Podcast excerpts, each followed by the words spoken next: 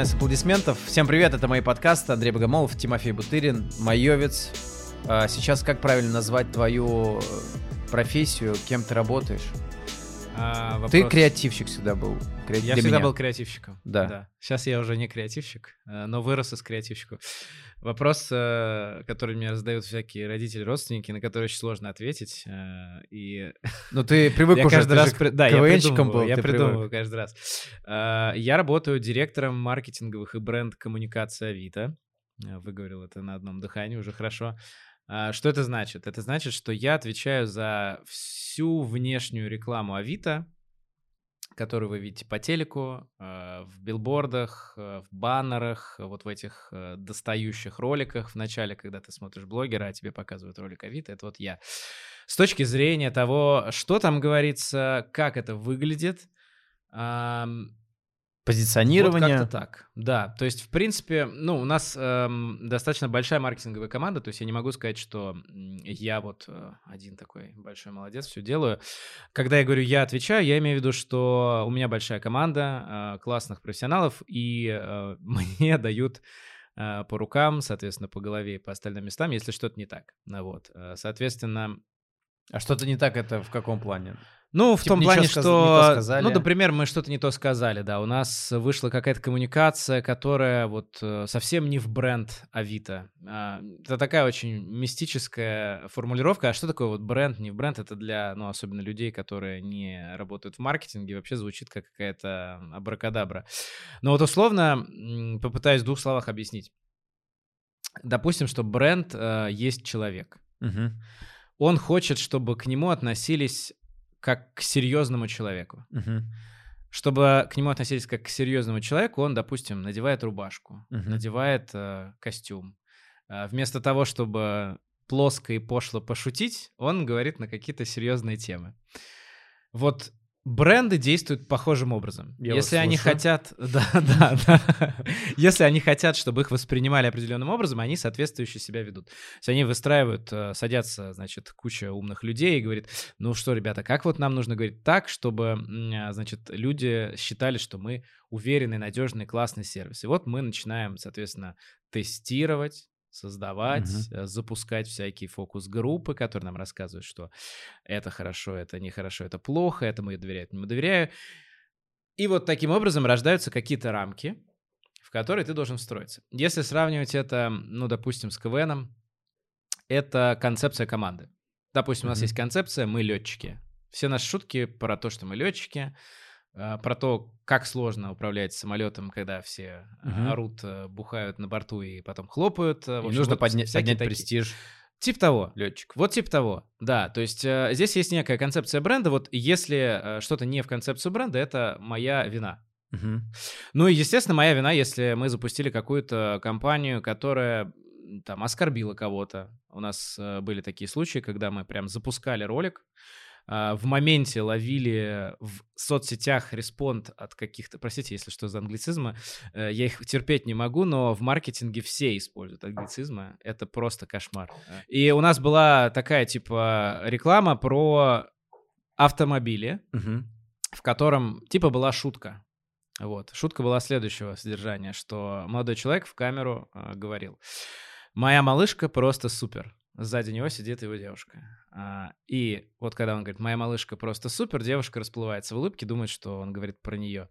Потом он говорит, я нашел ее на Авито и хлопает по автомобилю, Мгм. типа, типа смешно, да, типа, да. ха-ха. ну, Обманочка. такая обманочка, да. Понятно, что в рекламе, ну, не шутят, как э, в стендапе, тут Ну э, да. другой немножечко подход, да, такой более Там и время мало, там нельзя предысторию Ну да, да, да, то есть нельзя никакого сетапа, это просто быстро. Сколько у вас слов там? Моя малышка просто супер. Супер, да. Я нашел ее на Я Авито, всё. нашел ее на Авито. Все, 8 слов. И э, когда мы это, мы это снимали с американским режиссером, э, с э, экс-директором по маркетингу Гугла, ну то есть люди были очень э, в теме вот всех этих повесток э, гендерного различия и вот Мгм. этих э, вот, там, прав женщин и так далее. Никто ничего не заметил. Ну, то есть это, видимо, в процессе эта шутка ни у кого не вызывала вопросов. Но как только мы запустили это в, маленькую даже ротацию, мы там прям сразу словили хейта, что на самом деле, ну, типа, вы сравниваете а, женщину с вещью, хотя это вообще не предполагалось, не да. Ну, то есть мы, мы говорили про то, что парень немножко там, да, туговатый, туговатый да, да, скорее, чем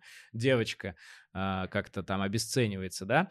Вот, но получилось, как получилось, и мы быстро это сняли. Вот, мы успели, там а, не выросла какая-то большая буча в социальных сетях, но, наверное, могла бы вырасти. И вот если бы это произошло, ну, как бы спросили бы с меня, как с финального человека, который отвечает за то, что мы делаем. И вот так ты родственникам объясняешь, вот. да? Да, да вот так вот я родственникам объясняю, так, они ну, говорят, да классная шутка. Понятно. Очень классно, очень понятно. Давай начнем с самого начала. Э, Давай. Детство, ты москвич, да?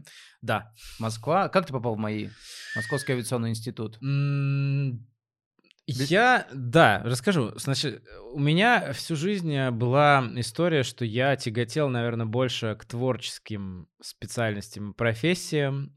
Когда-то С самого я... детства, короче. Да, я, типа, знаешь, прям в 4 года э, по приколу писал стихи, ну, то есть mm-hmm. такой, знаешь, чувак э, всегда очень нацеленный на, с одной стороны, творчество, а с другой стороны, когда меня спрашивали в детстве, кем я хочу стать, я говорил, президентом. Mm-hmm.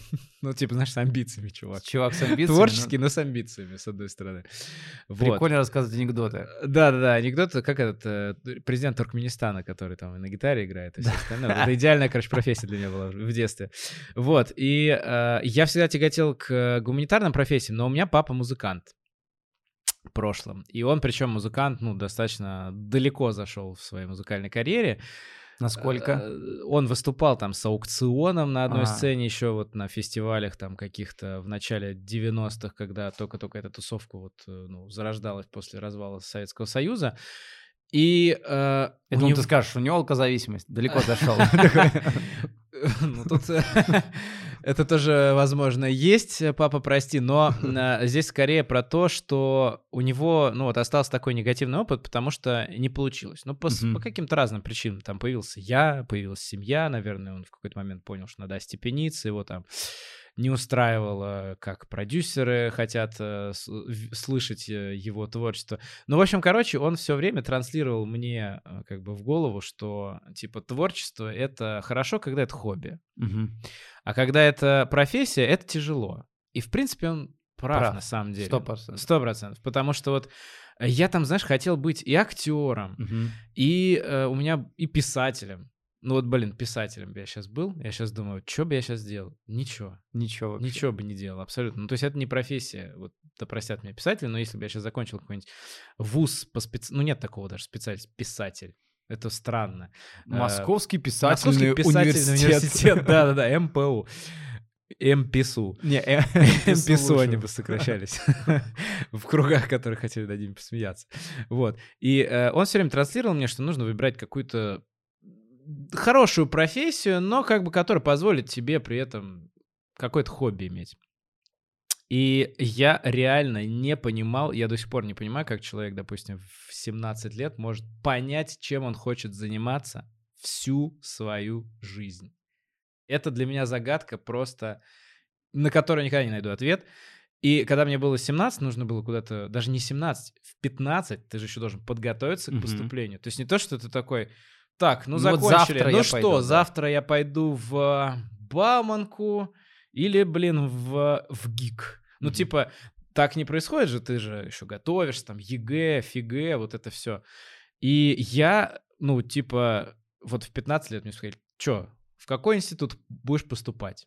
Я говорю, я понятия не имею, в какой я буду поступать институт, но я могу сказать, что я, ну, мне нормально, легко дается математика. Мне, правда, давали, ну, на уровне там 15 лет, какой там класс, седьмой, девятый, мне было достаточно легко.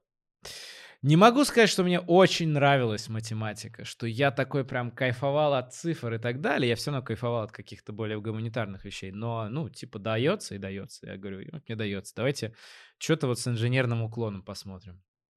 Вот, пап такой, естественно, надо в Бабанку. Угу. Бауманка — это топ-1 вуз э, России, там трали-вали. Я говорю, не, Бауманку я не хочу. А, а почему? Э, потому что э, Ты я где-то... Слушай, я, да? короче, где-то услышал, это тоже было, знаешь, на уровне, вот, ну как вот 15-летний парень может принимать решение. Вот у меня на даче был умный чувак, на два года старше меня. Он закончил МАИ. Mm. Ну и типа учился в МАИ. Я такой думаю, во, ну, крутой же пример. Блин, реально, чувак шарит. Он там, блин, такой умный. Мы там все время вот в дачной компании говорили, что вот это умный чел. Или вот у папы есть прикольный друг, он тоже закончил мои. Вот на таком уровне эмоциональном я такой думаю, вот мои прикольно попробовать. А в Бауманке ни одного крутого чувака. А в Бауманке я никого не знаю. Потом вот мне э, там кто-то, знаете, тоже там, типа, вот у кого-то кто-то спросил там про Бауманку, кто-то сказал, о, нет, там ты вообще, типа, не будешь, э, только учатся все вообще, только в Бауманке все только учатся. Короче, не ходи туда, там вообще с ума сойдешь. Я такой, не, не, только учатся, это мне, короче, не, не подходит. подходит. Мне нужно еще какое-то время, ну, для того, чтобы я самореализовывался, там, чем-то своим занимался. И в итоге я пошел в мои и в Бауманку. То есть мы с папой не договорились. Он угу. такой, нет, типа, там, туда, подумай туда. про Бауманку. Я вообще решил так, что я поступлю и туда, и туда, а выберу то, что хочу. Вот и так получилось, что в итоге я ходил а, сначала на курсы в МАИ, потом а, у меня были преподаватели там типа а которые с Бауманкой связаны, я поступил туда и туда, и сказал, ну я хочу в МАИ. Ну то есть папа так честно сказал, ты говорит, ты поступай и выбирай. Окей, я поступил туда-туда и пошел в мои, потому что вот э, эмоционально как-то мне было ближе. Ну, плюс я там еще поездил на курсы при мои, уже как-то привык э, ездить Институт. на Сокол, да.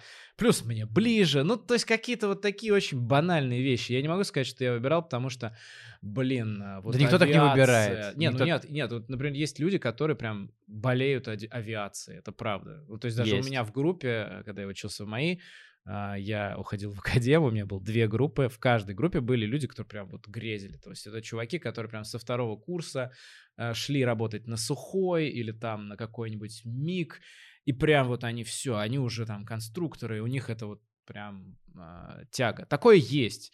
Но вот у меня такого, честно, не было. У меня скорее было желание вот э, приобщиться к чему-то. Мне еще много говорили про студенческую жизнь мои, да, что это всегда очень интересно, насыщенно и круто.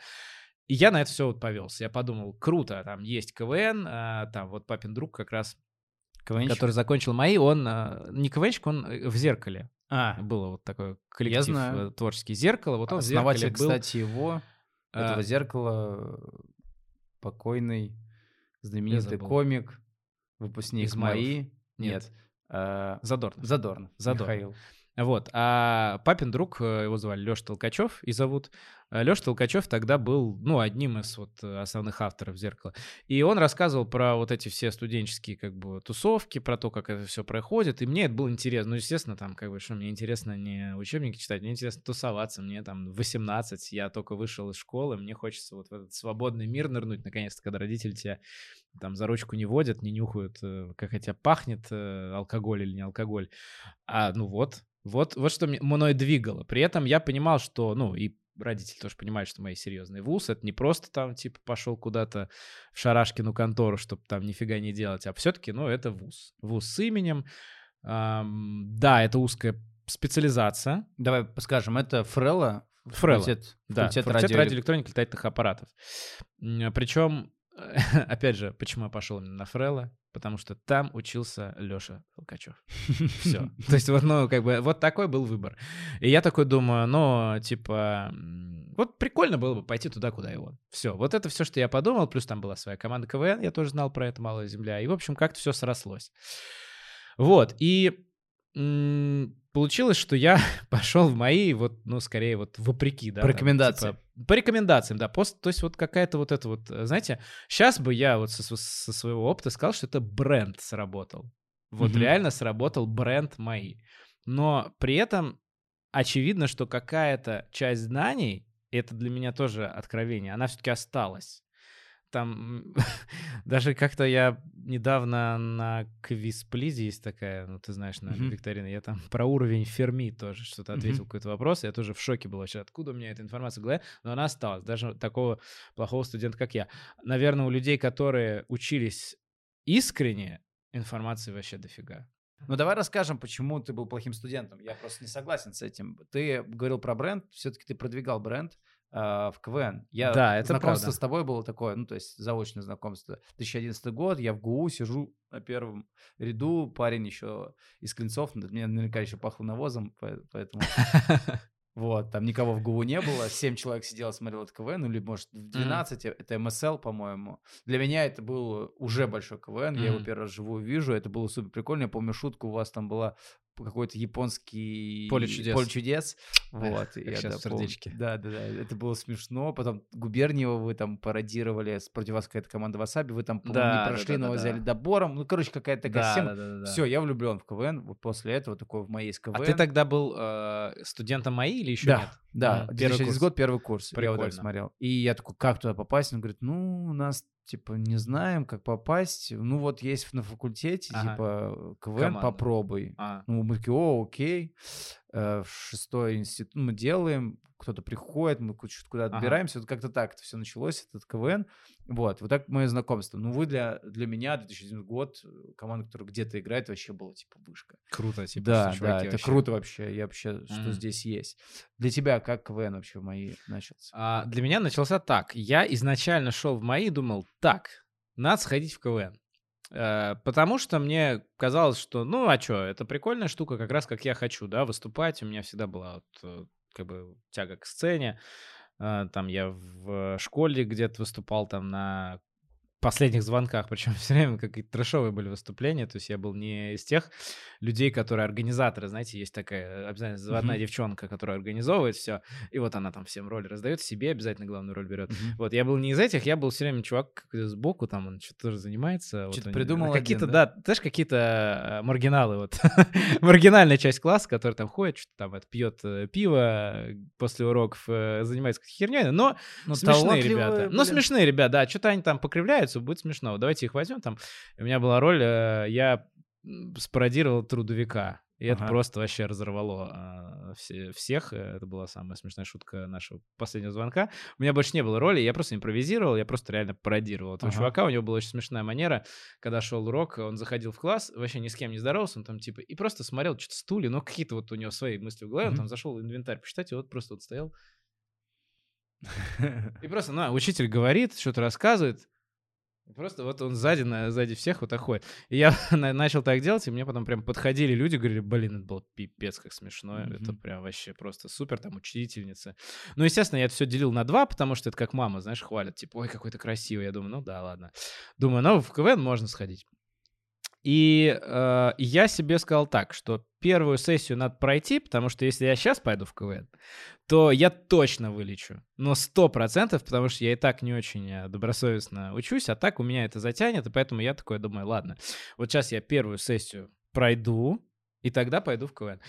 Так и сделал. Вот прошел у меня э, вот этот вот знаменитый экзамен с телефоном, и я закрыл сессию в итоге кое-как, и такой, ну все, теперь можно, значит, э, идти в КВН. Была еще такая, почему-то было такое поверье, что типа 30% вылетают с первой сессии, или там Мгм. 50% Да, с да, да. первой сессии, а дальше легко. Да, дальше типа, вообще, во- вот типа, вообще, типа, легко. Ну, уже как бы да, ну типа держатся. все, уже, да. И я почему-то верил в это, я такой, окей, теперь я уже здесь, я могу пойти в КВН играть. Пошел, э, там была, собственно, вот команда КВН «Малая земля», и я пришел, я вообще был тоже, ну вот таким очень э, маргинальным элементом, который не понимал, там, как шутки писать, что вообще, просто, ну, вот по приколу тоже пришел потусоваться. Вот, и у нас пришло тогда много, э, как раз большая компания, там человек 5 условно, э, с которыми мы до сих пор, кстати, с большинством общаемся. Вот два Тимофея как раз, э, Островский и Лебедев. А, И там еще наши, в общем, общие какие-то знакомые прошли и просто, ну, начали тусоваться, там где-то выступать на внутренних мероприятиях. Тогда «Малая земля» еще нигде не играла. Выступали на вечерах первокурсников, э, на каких-то там мероприятиях для правкома. И вот, в принципе, мы этим довольствовались. То есть, скорее, это была такая тусовка, чем вот такой целенаправленный КВН, когда, вот, знаешь, ты прям ставишь А вы же название и взяли, о, ну, то есть до этого была команда Да, «Малая земля», и была. в- и, она как перешла по наследству. Да, она перешла по наследству. Ну, когда я пришел, там был старый состав. То есть Да. еще вот старички, которые играли в лампе даже, э, я помню, там все говорили, что вот это четвертьфинал лампы. Я вообще такой, «Во, это вообще лампа». что-то, да. И когда я пришел, у них Кстати, была... я чемпион. А? Ламп. Да, да, да. Ну Вот, это я помню. Это я тебя поздравляю. Спасибо. А, Не и- пригодилось. И я э, как бы, ну, для меня это было вообще, вот как ты говоришь, да, что для тебя МСЛ там первый раз был, вот для меня то же самое было, я тоже смотрел, думал, «У, это что-то вообще невероятный уровень. И у них была смена состава, и они попали в МСЛ, ну, вот, видимо, из-за того, что у них была смена состава до меня. Они попали в МСЛ 2. Мгм. И для них это был удар. Типа, что за МСЛ 2 вообще? Когда в он первый год э, создавался, да, только что играли ламп, позор. Не пойдем туда. И решили вообще никуда не идти. То есть, типа, Мгм. мы не пойдем в сезон МСЛ 2. И я пришел, и мы вот э, один сезон у нас был такой, как бы непонятно, чем занимались. Вот. И я занимался тем, что двигал ширму. Ну, то есть какие-то такие были совершенно... э, Ну, понятно, для КВН типа, начального Да, вещи. начальные вещи. То есть где-то что-то... Я даже ничего не Что-то придумывал. нашел, да, там. У нас там были какие-то, мы даже ничего не придумывали, у нас был как бы уже готовый материал, который ребята до нас придумали, мы его просто показывали. Вот, я помню, у нас э, с э, Вовой Соколовым, Соколом, Мгм. э, была миниатюра такая. Мы сидели на, значит, э, сцене, я говорил «война и мир». Потом подходил к Соколу, расталкивал ее, говорил «Эмир, война, война, эмир», и мы стреляли в зал. Я не понимал, в чем шутка, вот типа, когда мне зал рассказали, но такой типа, окей, я сыграю, да, да, да, да, сыграем. То есть был такой вот, вообще, я не врубался вообще, что происходит, не врубался, в чем прикол, в чем юмор всех этих шуток, но я играл в КВН. Мне вообще, в принципе, нравилась там, там станция спортивная, тогда были Федор Двинятин, я вот на это все смотрел, смеялся, мне было интересно. Вот, ну и как бы вот играл в КВН, прикольно. А потом в какой-то момент а, а, произошло, мы попали сначала в МСЛ-2, и вот МСЛ-2, наверное, вот когда мы попали в такой КВН, а, ну, системный, уже- МСЛ-2 это Московская студенческая Студенческая лига лига 2. 2. То, То есть есть это это самое низ. днище вообще, Да. просто вот, э, просто вот э, хуже MSL2 не может быть ничего. Э, Ну, Но тогда, официально. конечно, Ну, официально уже, да, Да. лига. То есть это не просто ты где-то, да, показываешь там Да. миниатюрки, а это ты уже там соревнуешься с другими Ты уже в вузами и так структуре. далее. Да, ты уже в структуре, в системе. В системе. И вот э, когда мы попали в MSL2 и начали играть уже в системе вот этой Лиг Москвы и Подмосковья, для меня произошел вот такой поворотный момент, когда я понял, что это перспективно. Вот в какой-то момент я понял, что это перспективно. Я увидел Sega Mega Drive 16 бит, такая Ну очень всё, известная крышесносно. команда. Крышесносная команда, и я увидел ее в лампе. Чтобы Они- понимали, как все переплетено, квиз-плиз они придумали. Да, да, все, все, так сказать, Переплетено. переплетено, как и веретено. И я увидел, как они играют в лампе, и тогда вот, ну, я человек, который не разбирается совсем в КВН, мне там старшие товарищи говорили, о, это вот они, прикинь, с первого года попали сразу в лампу. И Sega Mega Drive выигрывает лампу в этот же год. И я ходил на пару их выступлений, видел, что это безумно смешно, ну, то есть это вообще какой-то для меня сумасшедший уровень, и я на следующий год вижу их в телеке. Мгм. И для меня вот это был момент осознания такого, знаешь, типа, ого, Вот нифига здесь себе. и Да, здесь. типа я увидел, как прошел вот этот путь прям при мне. И вот в этот момент, когда я это увидел, я подумал, так и я же так могу. То есть я э, для себя, это для меня был какой-то вообще шок. То есть, естественно, там телек для меня это что-то, ну вообще просто вот, э, это космический другой мир. Вот, я нашел себе другую команду, соответственно, там с ребятами, наполовину с которыми уже играл, меня позвали играть за МИИТ, и вот с МИИТовской командой мы уже вышли сначала в премьер-лигу, Сборная каких-то людей. да, сборная каких-то людей, мы вышли в премьер-лигу. Там тоже, конечно, э, мы не вовремя, честно, туда попали. Вот если бы мы еще годик помариновались э, в центральных лигах, мы бы были гораздо готовее к премьерке. Но так получилось, что мы а, так получилось, что мы разорвали Сочи. Да, ну, правда. я видел, То есть да, так это получилось, что мы очень сильно зашли в Сочи, и это для меня было... вот, э, Мы были просто пять пацанов, э, без реквизиторов, без администраторов, без бабла. То есть МИД тоже давал там какие-то копейки сущие на то, чтобы мы э, занимались КВН. Просто вот пять пацанов и девчонка на звуке. Мы, значит, э, стоим в Сочи, где вот э, эти великие там и ужасные Федоры Двинятины, станции спортивные, там соки, баксы-участники стоят, всех разрывают. Сидит Масляков, сидит э, тогда Чевурин, еще и Куприда, по-моему, были редакторами. И вот мы стоим, значит, последний номер, и вот начинаются вот эти, как это говорят, паровозики, когда сначала у тебя аплодисменты возрастают, возрастают, потом они там... типа, Паровоз. паровоз тун, тун, тун, Это тун, мечта тун, типа. И это мы стоим, и я просто, ну там, я стою, наш капитан Максим, и мы смотрим на него, и мы прям, у нас испуганные глаза у всех, потому что мы не понимаем, что происходит вообще. Ну, то есть мы ехали на расслабоне, ну, типа вот э, просто друзьями, там прикольно, мы вроде, да, веселые чуваки, но мы вы- выходили, мы думали, ну, там так, вот, наверное, мы пойдем потом в лампу, Мгм. и вот в лампе там Годик. поиграем годик, а там, глядишь, может, и премьерочка. То есть такая была, знаешь, отношения вот по- такого рода. И тут, короче, происходит вот этот вакуум. Мы в шоке. А, Я помню, мы вышли, это после первого тура было, и мы смотрим, ну, естественно, вот так, ну, зал аккуратненько, там Масляков, ну, улыбается. Нет, Масляков в первом туре не был, он во втором улыбался. В первом туре Чевурин там улыбается, записывает все, чем плюсики какие-то ставит. Вот, э, мы, значит, э, говорим какие-то прощальные слова. У нас, кстати, очень плохо поставлено выступление было. То есть, обратите внимание, мы в конце выходим, там, типа, сбоку где-то вот стали, вот так вот. Ну, то есть, такая очень, знаешь, типа, тоже андердоги вышли и разорвали. Мы Что, выходим... свитера у вас были тогда уже свитера? Свитера, мы раз тогда в свитерах были, и мы выходим из э, этого зала, и мы просто, ну, типа, смотрим друг на друга вообще в шоке, типа, что произошло, мы начинаем, а, просто у нас, ну, как бы, голоса не работают, мы как рыбы начинаем вот так вот что-то делать ртом и прыгать просто, потому что у нас вот, типа, эмоции настолько переполняют. А, И вот в этот момент мы поняли, что все, кажется, что что-то произошло очень крутое. Мы приходим во второй тур, там пересобираемся вместе с редакторами, снова заходим, и уже попадаем в премьер-лигу КВН. Мы безумно были счастливы, просто, ну это не описать словами, там, а, я считаю, один из самых запоминающихся лучших дней в моей жизни с точки зрения эмоций. Как Сто раз это вот-. Сколько шел ты к этому? это вот когда, ну, получается, с 2000, если так посчитать, э, ну, 9 я еще в девятом играл так, ни, шатка, ни... Ну, допустим, с 9 до 15 6 лет. Вот. И еще 6 лет э, сейчас и 6 лет тогда это разные 6 Да. лет. Тогда это все 12, ну, как бы по меркам нынешних, да, время летит быстрее. И последняя, наверное, тема, которая самая интересная, животрепещущая. Ты похудел на много килограмм. Да, это было дело. Насколько? Это было. Я похудел. Я сейчас, кстати, тоже худею. Это, кстати, первое, э, что я сказал в Авито, когда мне просили представься о себе. Я сказал, что я мастер спорта по сбросу килограмм. И я считал, что... Ну, то есть за всю жизнь считать, сколько я сбросил, то там будет больше... Больше 60, наверное. Ну вот э, тотал, да, когда я толстел, худел, толстел, худел, толстел, худел.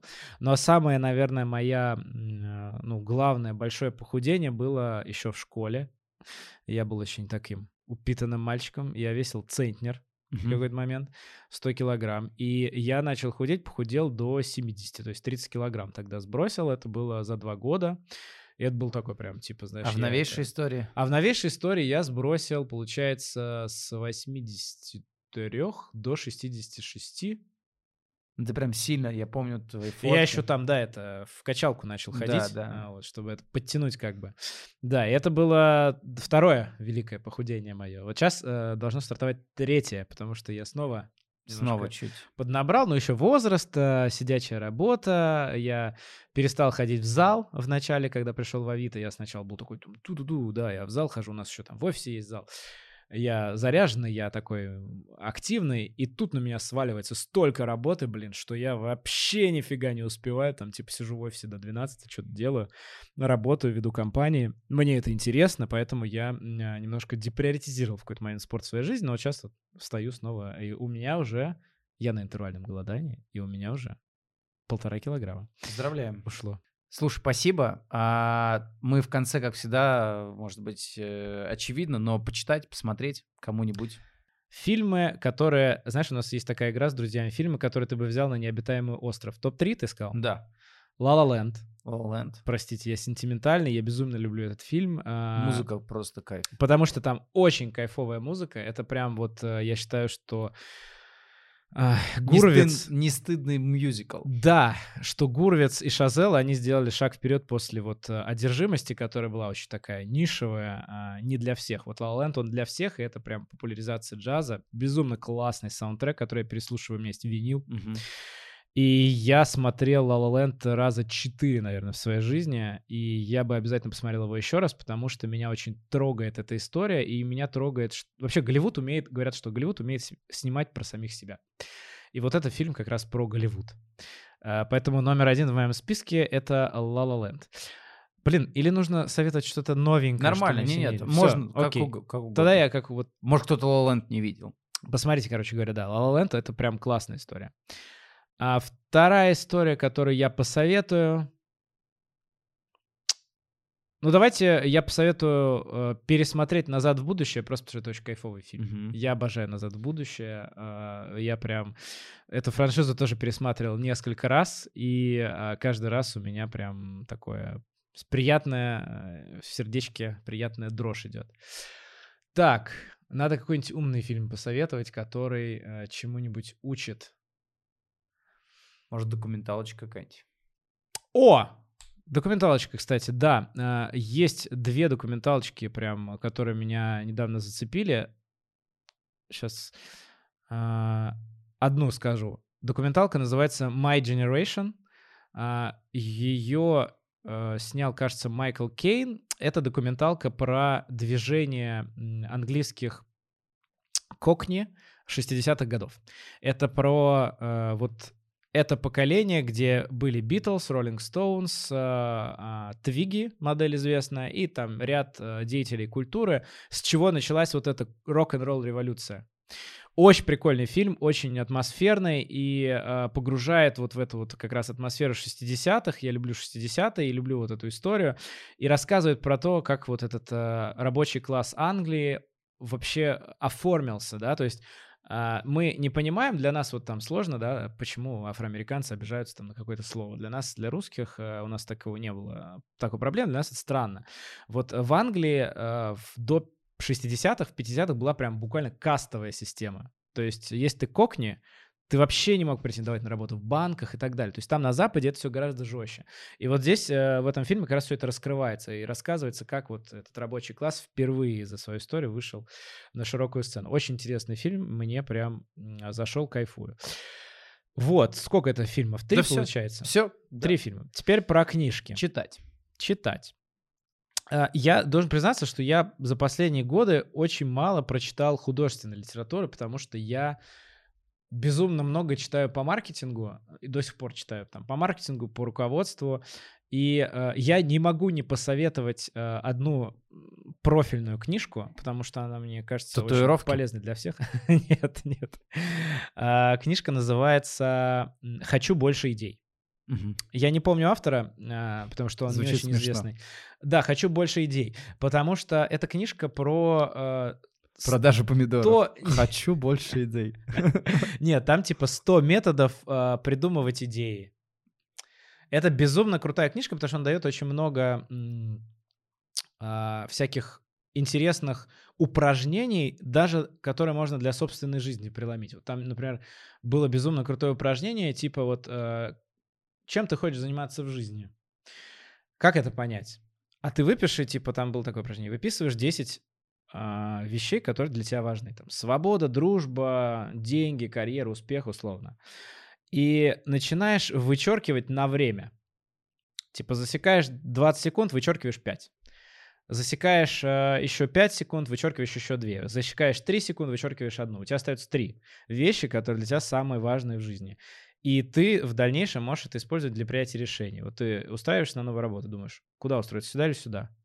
Такой посмотрел, а, для меня главная свобода. Это я себе, мое подсознание мне сказал, да? Значит, если я пойду сюда, я буду несчастен. И вот так вот ты можешь принимать решения. Это одна Круто. из штук, которые там есть. Там безумно их большое количество. Просто интересно почитать, посмотреть, как люди мыслят. А, а, рекомендую почитать Дебоно «Латеральное мышление». Это еще одна такая креативная, скорее, книжка про креативные методологии. Она рассказывает про то, как придумывать а, отвязные, совершенно отлетевшие идеи. А, очень интересно, очень э, запоминается и прям помогает в каких-то вещах, когда тебе нужно что-то придумать вообще с нуля. А, Если сложно читать, погуглите просто про латеральное мышление. Это очень интересная методология, которая вот э, объясняет, как рождаются все а, странные вещи, которые вы видите там в Ютубе, в интернетах и так далее. Вот всякий сюрреализм и так далее. А, Не буду спойлерить принцип, как это делается. В общем, почитайте. И, наверное, третью историю, которую тоже рекомендую, Comedy Bible. а, Джуди Картер. Это книжка про то, как писать стендап. Супер крутая книга. Почему рекомендую? потому что она не только про стендап, на самом деле, она про жизнь.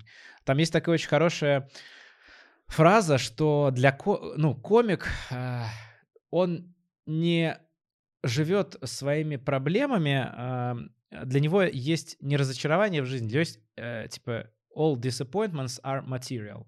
То есть все, что с тобой не происходит плохого, это материал. Материал для шуток, для того, чтобы пошутить над собой. И зачастую, если вы посмотрите там стендап выступления, то люди шутят о самых больных темах. И это помогает тебе себя немножечко получше понять. То есть ты начинаешь э, по-другому к жизни относиться легче.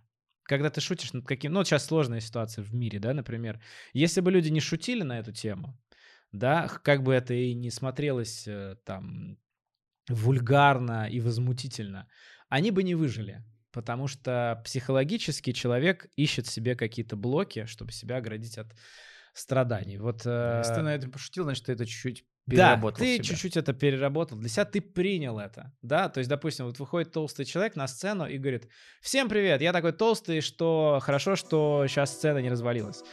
Он это маленький шажочек к принятию себя таким, какой ты есть. Это очень важно. А, Я уверен, что у каждого там в жизни есть ситуации, которые для него это прям боль и э, это тяжело. Вот э, это помогает немножко переосмыслить и подойти к этому с точки зрения юмора. Мне кажется, это тоже очень полезно. Ни одной художественной книги не назвал. Э, Читайте Хемингуэя «Старик и море».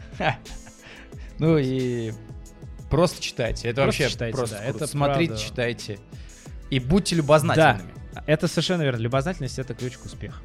Это уже не первый, не второй, не третий гость про это говорит, поэтому читайте, смотрите. Самое главное, даже если вы не выбрали мои, то, хочется сказать, мои, Мои выбрал выбрали вас, вас. Поэтому до новых встреч. Андрей Богомолов, Тимофей Бутырин. Всем пока. Пока-пока. Мои подкасты, если что, это были.